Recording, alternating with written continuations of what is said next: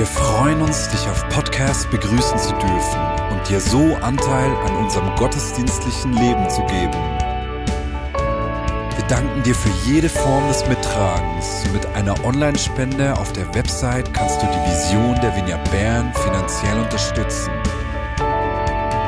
Wir wünschen dir viel Inspiration beim Hören der Botschaft und Gottes Segen.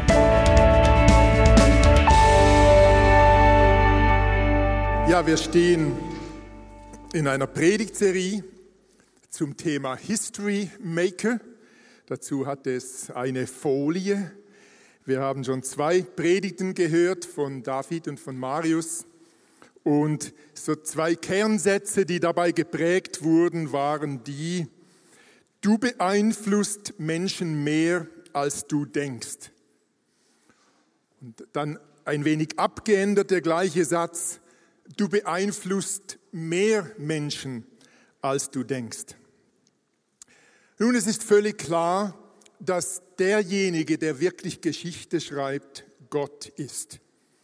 Er schreibt seine große Geschichte mit der Menschheit.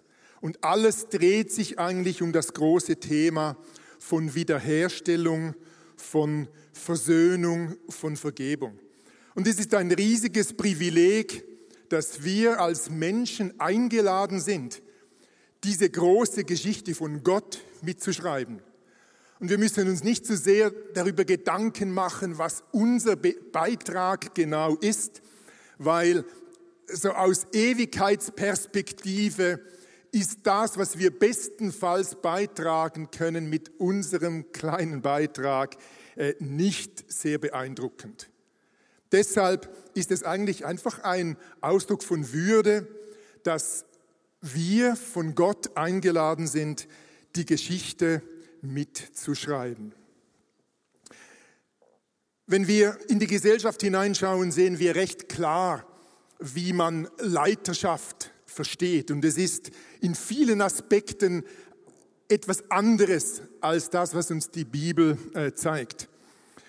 Äh, in der Gesellschaft ist Leiterschaft ganz oft eigentlich so top-down. Und das ist zutiefst menschlich, wenn wir schauen, wie die Jünger, als sie noch ganz am Anfang ihres Dienstes standen und wohl noch wenig Beeindruckendes geliefert hatten, aber bereits führten sie diese interessante Diskussion, wer unter uns ist wohl der Größte. Das ist einfach, steckt zutiefst in uns drin wer ist der Größte? Und Jesus hat das dann ganz radikal auf den Kopf gestellt und hat gesagt, es geht gar nicht um Größe, sondern wer von euch der Größte sein will, der soll der Diener aller werden. Nun, ich habe mir, als ich eingeladen wurde, diese Predigt zu halten, habe ich sofort an nächste Woche gedacht. Ich werde nächste Woche 60. Und das ist schon so Grund, ja, danke, dürfen wir dann nächste Woche äh, gratulieren. ist schon äh, für mich auch etwas beeindruckend, so diese, diese Schwelle. Aber die Predigt hat mir jetzt irgendwie gerade die Gelegenheit geliefert, mal Rückschau zu halten und in mein Leben, mein Leben äh, zu betrachten, aus dieser Perspektive, was hat mich Gott gelehrt in diesem Thema Leiterschaft. Und äh, ich habe da eine Mindmap gemacht, die ist unglaublich dicht, also da sind ganz viele Geschichten zusammengekommen. Und interessant war, dass eigentlich alle Geschichten, die ich mir notierte, irgendwie mit Konflikt zu tun haben. Also äh, ich, es kommen mir keine Geschichten in den Sinn von irgendeiner spannenden Vorlesung, wo ich etwas über Leiterschaft gelernt habe und das habe ich dann im Leben umgesetzt oder äh, auch vielleicht eine tolle Predigt oder irgendwas zum Thema Leiterschaft. Natürlich habe ich da auch meine Impulse bekommen, aber in meiner persönlichen Geschichte habe ich plötzlich realisiert, eigentlich sind alle diese Punkte, die ich notierte, irgendwie Themen um einen Konflikt herum. Und das hat mich schon auch äh, irgendwie beeindruckt. Und wenn man sich das anschaut, ist das eigentlich gar nicht so überraschend, weil eigentlich sind Konflikte immer blockierte Beziehungen. Und wenn wir uns überlegen, wie können wir Menschen beeinflussen, dann ist es eigentlich ein Grundgesetz, dass Beeinflussung nur dort passieren kann, wo Konflikte bereinigt sind, wo Beziehungen deblockiert sind. Also mein Potenzial, andere Menschen zu prägen und zu beeinflussen, und das beginnt bereits bei der Erziehung, ist äh, ein Grundprinzip der Vertrauenspädagogik, dass äh, nur dort, wo die Beziehung stimmt, nur dort, wo ich die Beziehung im Blick habe, kann ich auch erziehen. Und ich denke, das ist grundsätzlich für jede Form von Leiterschaft äh, ein grundlegender Punkt. Wir können nur dort Einfluss nehmen, wo wir lernen, unsere Beziehungen zu deblockieren. Und deshalb äh, möchte ich jetzt einfach so aus meiner ganz persönlichen Geschichte von der großen Mindmap habe ich einige Punkte herausgegriffen, über die ich etwas mehr äh, erzählen will, in der Hoffnung, dass es bei euch auch irgendwie anklingt und ihr euch überlegt, wie steht das bei mir? Vielleicht habt ihr da auch eure eigenen ähnlichen Geschichten. Ich gehe eigentlich davon aus. Eine Geschichte war schon ganz früh in unserer Ehe. Da waren wir Teil einer Gemeinschaft und äh, haben uns total damit identifiziert. Wir haben diese Gemeinschaft eigentlich mit aufgebaut. Äh, wir haben auch gemeinsam gelebt in einem großen Haus. Äh, wir waren wirklich äh, happy und glücklich. Es war aber eine Gemeinschaft, die wusste auch recht klar, wie man richtig Gemeinde baut. Es gab nämlich nur einen Weg, wie man die richtige Gemeinde baut. Wir wussten auch recht gut, was man genau zu glauben hat, damit man drin ist. Wir wussten auch recht genau, wer draußen ist und so weiter.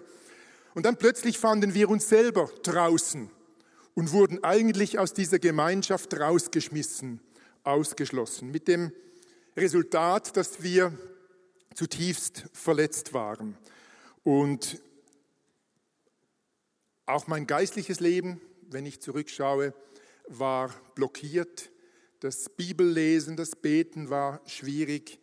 Äh, ich habe nie irgendwie Gott in Frage gestellt in der ganzen Sache. Aber ich kann auch nicht sagen, dass ich irgendwie einen wesentlichen Draht zu Gott äh, halten konnte. Mein geistiges Leben war, äh, flog tief.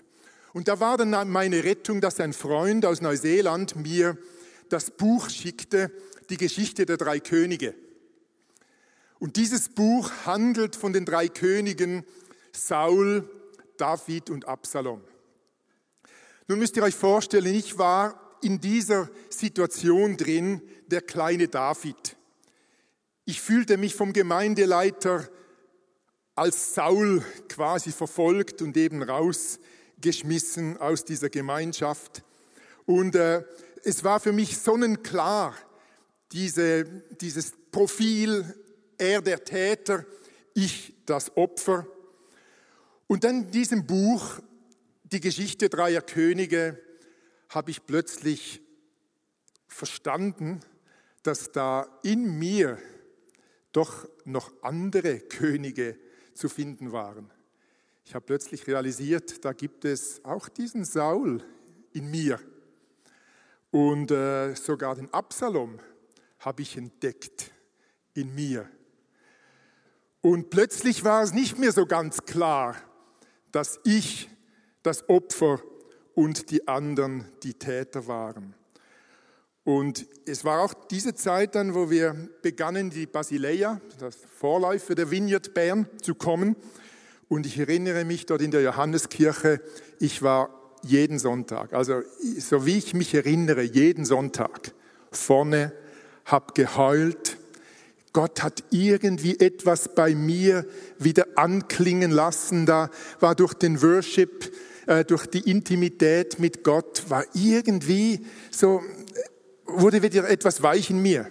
Und über ein halbes Jahr hinweg hat Gott mir immer wieder einfach zugesprochen, wie sehr er mich liebt. Und eines Tages war ich dann auf den Knien und habe geheult und habe plötzlich eben auch es tat mir plötzlich auch weh zu realisieren, wie bitter ich geworden war, wie eben dieser Saul, dieser Absalom in mir auch Raum gewonnen hatten.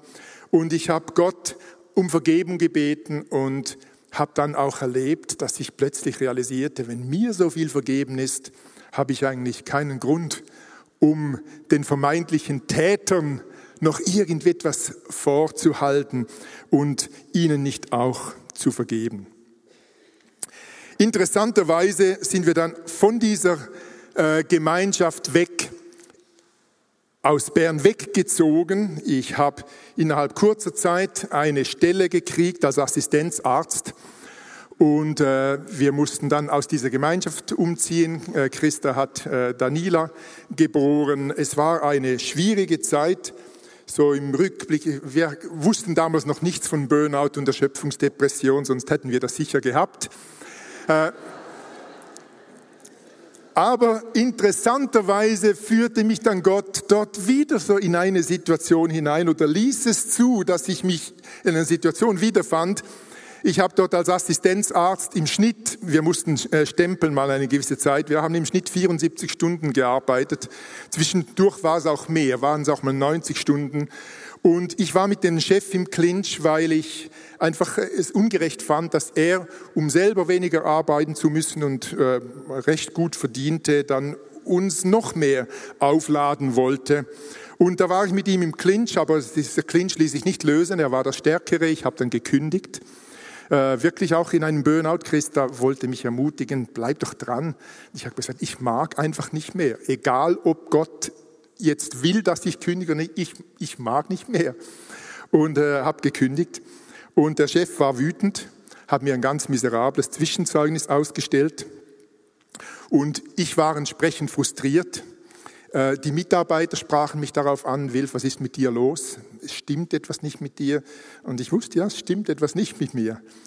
Ich flog wieder wirklich tief, auch was mein geistliches Leben anbelangt, und habe dann einen Kurs besucht, und aus diesem Kurs habe ich nur einen einzigen Bibelvers mitgenommen. Ich habe davon sicher auch schon gesprochen. Einige haben das vielleicht schon gehört. Im Kolosser 3, Vers 23 steht da der interessante Satz von Paulus. Worin auch immer eure Arbeit besteht, tut sie mit ganzer Hingabe, denn letztlich dient ihr nicht Menschen, sondern dem Herrn. In der Luther-Übersetzung heißt es etwas anders. Äh, alles, was ihr tut, das, das tut, als ob ihr es für den Herrn tut und nicht für Menschen. Und ich habe plötzlich realisiert, ich war in dieser Situation wirklich so darauf fokussiert, nur noch dem Chef zu dienen und habe wieder realisiert, ich muss ganz neu mich entscheiden und ich kann mich entscheiden ich will zur Arbeit gehen als für den Herrn.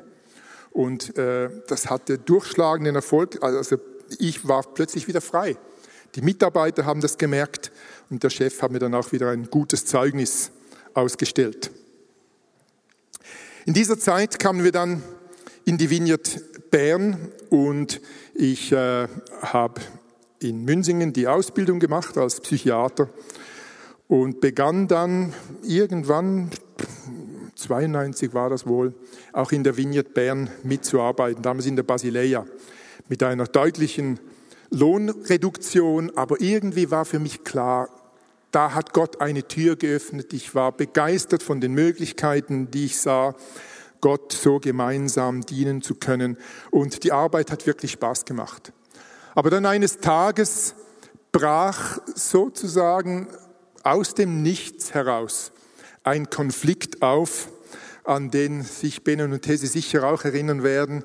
Wir waren in Cluny und verbrauchten tonnenweise Papier, äh, Servietten, weil wir alle am Heulen, also ich war vor allem am Heulen, aber es hat dann so die Runde gemacht.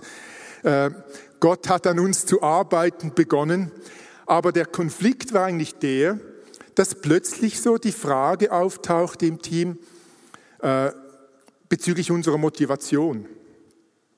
Äh, wollen wir wirklich das Gleiche? Ziehen wir am gleichen Strick? Und Ich weiß noch, wie beleidigt ich war, dass man nach allem, was ich so an Bereitschaft gezeigt hatte, für diese Arbeit auch eben mich aufzuopfern, dass man meine Motivation in Frage stellen konnte. Man ist ja auch, man fühlt sich so etwas mit dem Rücken zur Wand, äh, wenn die Motivation hinterfragt wird. Und eben, ich war beleidigt, weil ich empfand, ich werde falsch wahrgenommen. Und plötzlich war meine ganze Energie darauf ausgerichtet, zu schauen, wie kann ich dieses falsche Bild korrigieren, das die anderen anscheinend von mir haben. Und ich denke, ihr kennt das alle. Ich denke, das ist eine so alltägliche Erfahrung eigentlich, dass wir in Konflikten plötzlich unsere ganze Aufmerksamkeit und Energie darauf verwenden, das Bild, das andere von mir haben oder das vermeintlich falsche Bild, das andere haben, zu korrigieren. Ich habe wochenlang gedreht. Ihr kennt das wahrscheinlich auch so mit imaginären also Diskussionen oder wo man sich überlegt, was würde man sagen, wenn der andere dies sagen würde und so. Ich war wirklich über längere Zeit gefangen äh, und habe dann irgendwann mit Christa zusammen realisiert, wir brauchen Hilfe. Wir drehen wirklich im Kreis und kommen da aus eigener Kraft nicht heraus. Und wir waren dann bei Manfred Engel in der Seelsorge und ich erinnere mich da wirklich nur an ein einziges äh, Zitat von ihm oder einfach eine Aussage. Manfred hat realisiert, wie sehr wir darauf fokussiert waren, recht gesehen zu werden, korrekt wahrgenommen zu werden. Und er hat gesagt, ihr müsst wieder neu wissen, wie Gott euch sieht. Ihr müsst wieder sehen, wie Gott euch sieht. Und ich habe sofort gewusst, was er meinte. Und habe realisiert, es stimmt, in diesem Konflikt war Gott irgendwo draußen. Klar habe ich ihm zwischendurch meinen Frust geklagt und so, aber eigentlich war er nicht im Bild. Und es war für mich wirklich der Durchbruch, dass ich verstanden habe, ich muss wieder sehen, wie Gott mich sieht. Und es war dann auch ganz interessant, als ich mit Gott dann so ins Gespräch kam, habe ich plötzlich realisiert, wo eigentlich ich mit meiner Haltung dazu beigetragen hatte, dass ich im Team so wahrgenommen wurde. Das etwas von meiner Arroganz oder auch, ja, es waren verschiedene Dinge, die ich plötzlich erkannte, da ist etwas von mir ausgegangen, das habe ich vorher nicht gesehen. Aber Gott, als ich ihn einzubeziehen begann, hat geholfen, bei mir äh, hinzuschauen und Veränderung dann auch in Gang zu setzen. Du musst wieder sehen, wie Gott dich sieht. Dann noch ein letzter, eine letzte Situation, die mir im Rückblick wesentlich scheint, auch für das Leben von uns als Ehepaar.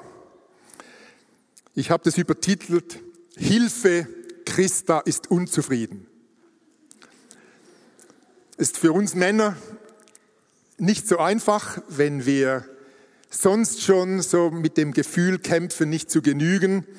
Das ist ein weit verbreitetes Gefühl unter uns Männern. Und dann, äh, wenn eben die eigene Frau noch so unzufrieden scheint. Und es war einfach so, dass Christa äh, über längere Zeit eigentlich äh, ihren Beruf zurückgestellt hat, um mich wirklich freizusetzen. Zuerst eben als äh, Arzt und dann später auch äh, in der Vineyard Bern. Als die Kinder langsam größer wurden und auch ihre Möglichkeiten sich wieder erweiterten, hatte Christa dann irgendwie so eine innere Unzufriedenheit. Und sie wollte wissen, hey, wie geht es weiter? Wo könnte ich mich wieder einbringen? Und ich war immer so ganz gönnerhaft habe gesagt, ja, du hast ja viele Gaben und so und sag mir einfach, was du willst und dann unterstütze ich dich schon und so. Und äh, ich war etwas frustriert, dass meine gönnerhafte Haltung, ich hilf dir schon, dass es bei Christa irgendwie nicht gelandet ist. Also es war nicht das, was sie brauchte und, oder was sie suchte. Und wir haben über Monate immer wieder diskutiert, auch zusammen geheult, äh, waren wirklich beide frustriert, weil wir uns beide irgendwie bemühten, aber irgendwie äh, haben wir einfach den Draht nicht gefunden. Der, wir haben den Dreh nicht gefunden. Und Christa hat mir dann irgendwann das richtige Stichwort geliefert und hat mir gesagt, du hast doch in deinem Umfeld das, verschiedene Männer. Ich war damals sehr engagiert, auch im Männerforum, in der Männerarbeit. Und sie hat gesagt, hat mir zwei, drei Namen genannt und gesagt, für diese Männer hast du doch eine Sicht. Du siehst zum Teil mehr in diesen Männern, als sie selbst in sich sehen. Nun sag mir, was ist deine Sicht für mich? Hm, äh, ja, ich habe mich am Kopf gekratzt und äh, musste ihr ganz ehrlich eingestehen, äh, die Frage kann ich dir nicht beantworten. Aber der Konflikt war damit doch schon irgendwie gelöst, weil ich zumindest verstand, was Christa meinte dass sie als meine Frau sich eigentlich wünschte, dass ich auch irgendwie Sicht hätte für sie, für ihr Leben, für ihre Möglichkeiten, für ihre Zukunft. Und mittlerweile verstehe ich das auch. Ich glaube, es ist auch eine Sache, die Frauen ganz besonders auch brauchen, dass man sie sieht in ihren Möglichkeiten, dass wir eine Sicht haben. Ich glaube, es gilt grundsätzlich für Männer und für Frauen und es ist grundsätzlich wahrscheinlich auch eine der vornehmsten Aufgaben von Leiterschaft, dass wir, sei das als Eltern oder eben auch in Führungsaufgaben oder überhaupt im Unterwegssein miteinander, es ist eine vornehme Sache, dass wir eine Sicht haben dürfen, eine Sicht entwickeln dürfen uns vielleicht auch eben von Gott eine Sicht schenken lassen dürfen füreinander oder auch für Menschen, die mit uns zusammen unterwegs sind oder auch für Kinder, die Gott uns anvertraut hat. Ich war letzte Woche unglaublich ermutigt, als äh, hier äh, Amy Girardet und Susanne das Buch vorstellten. Wer von euch hat das noch nicht gesehen? Dieses Buch, da müsst ihr unbedingt, sind Sie, liegen Sie hinten vielleicht auch wieder auf. Also dieses Kinderbuch, das die sechsjährige, sechs, siebenjährige Amy gemalt hat und Susanne, die mit ihr zusammen diesen Weg gegangen ist und in diesem äh, Kind entdeckt hat, was Gott in ihn hineingelegt hat. Und ja, Susanne, die einfach in einem, fast ein Jahr lang sich die Zeit genommen hat, äh, das, was sie in diesem Kind sah, zu entwickeln und zu unterstützen und zu entdecken. Eine wunderschöne Aufgabe von Leiterschaft. Was ist deine Sicht für mich? Nun, das waren so drei Stationen von Leiterschaft. Ich möchte abschließen eigentlich mit etwas, was ich oder Christa und ich gemeinsam schon in einer Predigt auch aufgenommen haben. Das ist das Ich, Du, Gott Dreieck. Und da kannst du vielleicht jetzt äh, die Folie einblenden. Aha, da kommen, ja, das kannst du noch gerade stehen lassen. Das habe ich übersprungen, genau. Ich wollte eigentlich ja rüberbringen, dass bei Gott das alles auf dem Kopf steht, was wir unter Leiterschaft verstehen. Und wir denken oft, wenn ich in einer Position wäre, so als Papst oder als Bundesrat oder als Führungskraft irgendwo, dann könnte ich wirklich etwas bewegen, dann könnte ich Leiterschaft ausüben. Beim Vorbereiten für heute habe ich auch mal so meine Bilder durchgeschaut und zwei kamen mir in den Sinn. Äh, habe ich getroffen hier den Papst und auf der rechten Seite mit, zusammen mit dem Generalsekretär der Allianz trafen wir äh, den Generalsekretär der äh, UNO, Herr Ban Ki-moon. Und für mich war klar, ich habe, es hat mich auch gekitzelt irgendwie, oder so mein Ego. Äh, ja, aber wenn ich mir überlege, was ich in diesen Minuten mit diesen Handshakes oder in diesen Begegnungen mit Leuten, die vermeintlich eben Führungskräfte sind. Ah, ich habe das ja schon gesagt am Anfang, nicht? Habe ich noch nicht? Okay. Eben, ich habe realisiert bei mir, dass das, was ich manchmal als wichtig erachte, dass das nicht wirklich die Momente sind, die Ewigkeitswert haben.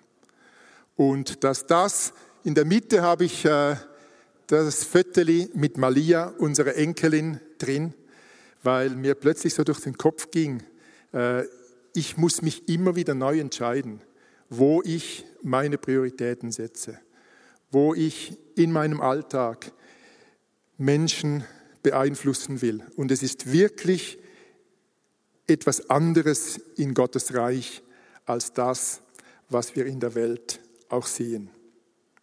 Also jetzt zur nächsten Folie. Ich tu Gott. Ja, das hat, ist anscheinend noch animiert. Kannst du einfach weiterklicken, bis das mal alles. Genau. In allen Konfliktsituationen, das habe ich bereits erwähnt, sind wir fokussiert auf das Gegenüber. Am Anfang fliegen da bei Mann und Frau zumindest, auch positive Gefühle, deshalb das Herzchen. Aber wenn wir weitergehen, dann sind da plötzlich auch ganz viele eben Themen von Konflikt, von Nichtverstandensein, von Schmerz und so weiter.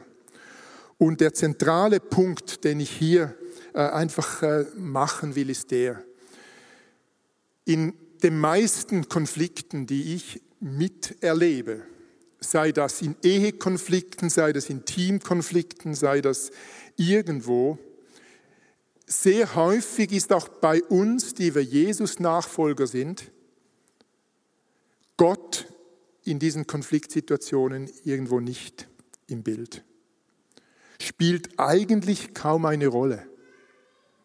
Vergebung, Versöhnung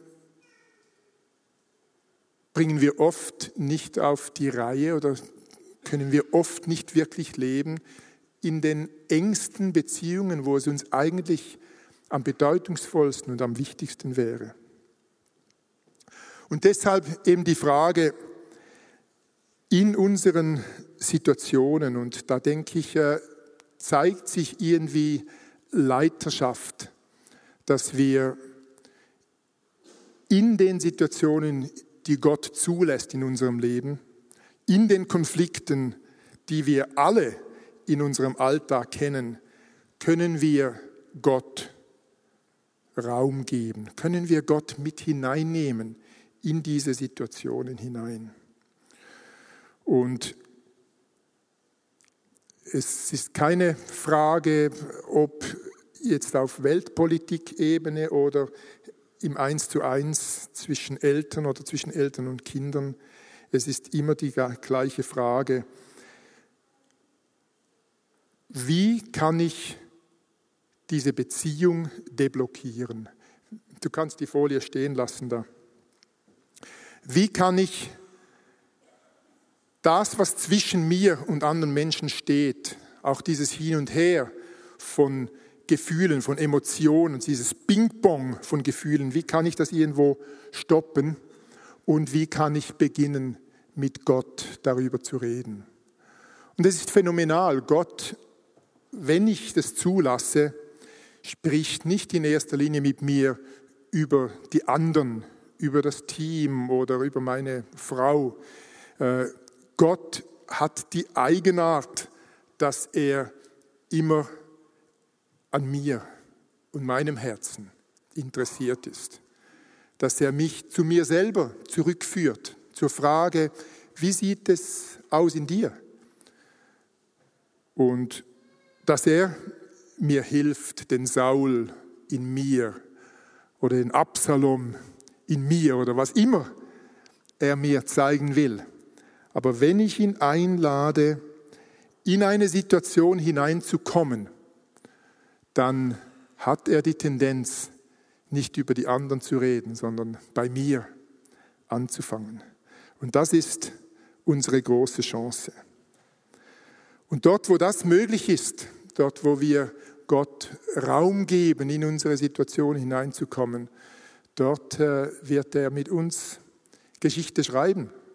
Dort wird er uns Raum schaffen, dass wir Menschen in seinem Sinn, mit seiner Liebe, mit seiner Vergebung prägen und beeinflussen können. Ich lese zum Schluss eine Bibelstelle, die mich immer wieder neu äh, begeistert. Im Philipper Kapitel 4.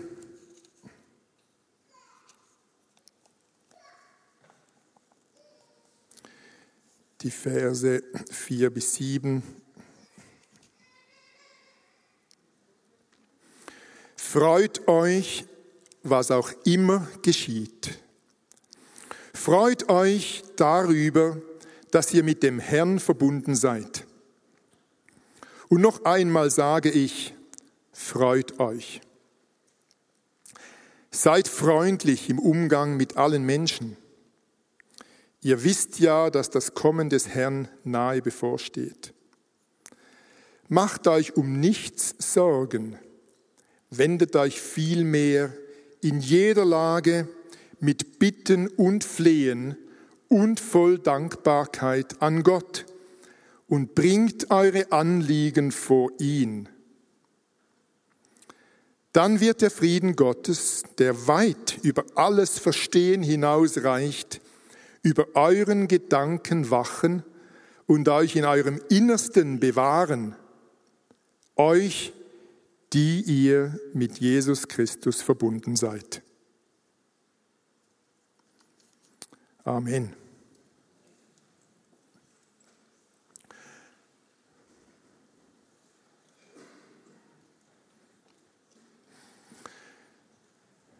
Ich würde einfach gern auch die Möglichkeit geben, dass äh, du vielleicht, äh, wenn du irgendwo eine Situation hast, wo du merkst, du bist gefangen,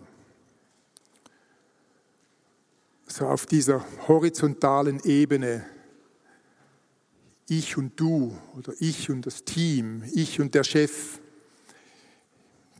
du und Eltern oder und Kinder, was immer. Wenn du einfach merkst, äh, du warst auch irgendwie so auf dieser horizontalen Ebene, hast du dich fangen oder äh, blockieren lassen. Und du möchtest Gott ganz neu einladen, in diese Situation hineinzukommen und dich wieder frei zu machen, dann äh, würde ich gern einfach dafür beten und dich einladen. Und äh, wenn du merkst, da hat sich etwas auch über längere Zeit verfestigt, dann nutzt doch die Gelegenheit. Ich habe eigentlich den Eindruck, wir sollten in den Gottesdiensten wieder vermehrt auch die Gelegenheit nutzen, hier vorne äh, einfach während der Anbetungszeit Gott auszudrücken, Herr, ich brauche dich, komm mir zu Hilfe. Wir hatten das früher in der Basileia-Zeit irgendwie etwas selbstverständlicher. Und ich denke, der Raum ist immer noch da für euch. Wenn dir das hilft, manchmal tut es gut, einfach so auch einen Schritt zu machen. Dann komm doch auch während der Anbetungszeit einfach nach vorn. Lass dich von Gottes Geist aufweichen. Aber jetzt möchte ich einfach für alle beten, die irgendwie merken, ich möchte Gott neu so einladen in eine Situation hinein. Steh doch auf, wenn das irgendwo dich betrifft. Und äh, wir wollen Gott zutrauen, dass er dein Gebet und deinen Wunsch gern erfüllt. Danke, himmlischer Vater, für dieses Geschenk, dass wir Kinder Gottes sein dürfen, dass wir mit dir, Jesus Christus, verbunden sind und dass wir mit dir zusammen auch Geschichte schreiben dürfen. Deine Geschichte von Wiederherstellung und Versöhnung. Und Herr, ich lade dich ein, dass du jedes Einzelne, das aufgestanden ist, einfach so ganz persönlich ermutigst. Mit dieser Perspektive, dass wir wieder neu sehen, wie du uns siehst. Dass wir uns deiner Zuwendung, deiner Liebe, deinem Vertrauen wieder neu bewusst sind. Nicht, weil wir so gut sind oder weil wir alles richtig machen, sondern einfach, weil du uns liebst und weil wir Kinder Gottes heißen. Heiliger Geist, komme du und berühre du ganz neu. Das bitte ich im Namen Jesu.